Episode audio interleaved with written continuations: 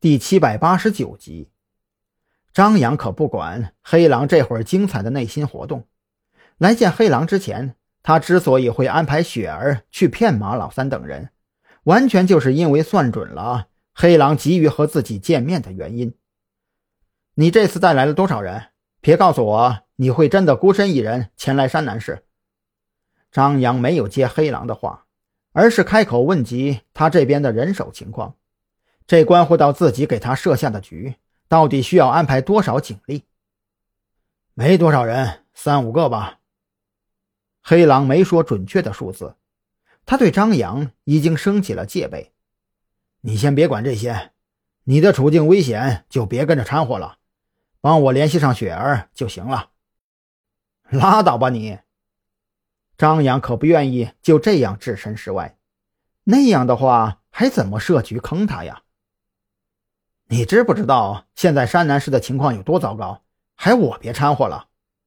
我告诉你吧，截止到今天上午，金鹏商务酒店看似已经解封了，实际上里边全都是缉私队的人呢。元强渔业的底子全都被挖了出来，其中的功劳我一点都没有分到。张扬看似在倒苦水，实际上却是开启了大忽悠模式，而且云雀那个家伙。不知死活的弄了一个黑客，在山南市一通瞎搞，还给弄出一种新型的毒品，上瘾的人会分裂出多重人格，并且记忆也会出现混乱和丢失。偏偏吸毒人员的血液样本里还检测不到任何有毒物质。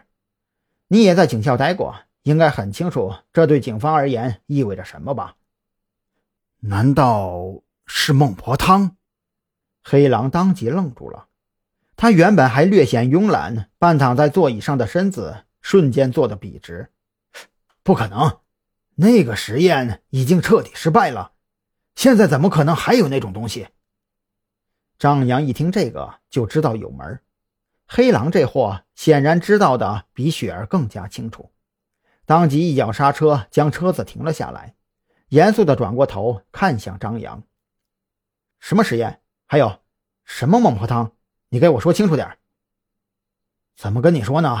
这事儿牵扯的有点广，而且其中很多东西都不是我这个级别应该知道的。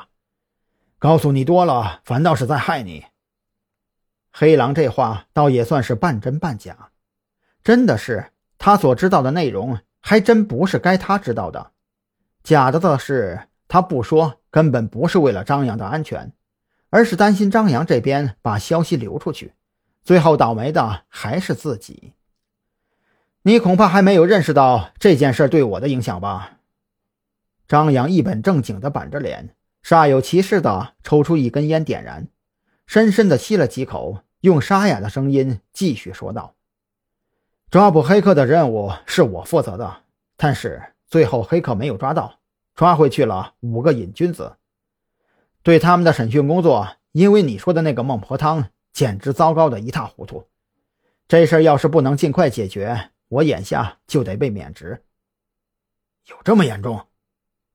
黑狼有些不敢相信，认真的看着张扬良久，终是松了口气。告诉你也不是不行，但是你必须要保证，这事儿听了就彻底烂在肚子里。别废话了，赶紧说。昌阳可懒得保证什么，直接黑着脸继续催促。说到这事儿，跟夏明还有那么点关系。当时我有一批货要从夏明的渠道往外运，但是夏明临时告诉我出不了了，说是上边临时下令要他把一批从各地找来的黑户人口送到公海。黑狼的脸上写满了郁闷。这件事在当年还真让他不爽了好久，我当时就不乐意了。他夏明上边不也是个监理吗？牛什么牛啊！所以我就侧面调查了一下这批所谓的黑户，结果还真发现了不得了的东西。别跟我废话了，直接说你都发现了什么呀？张扬隐约已经知道了答案，可他想知道更详细的内容，不由得开口催促道。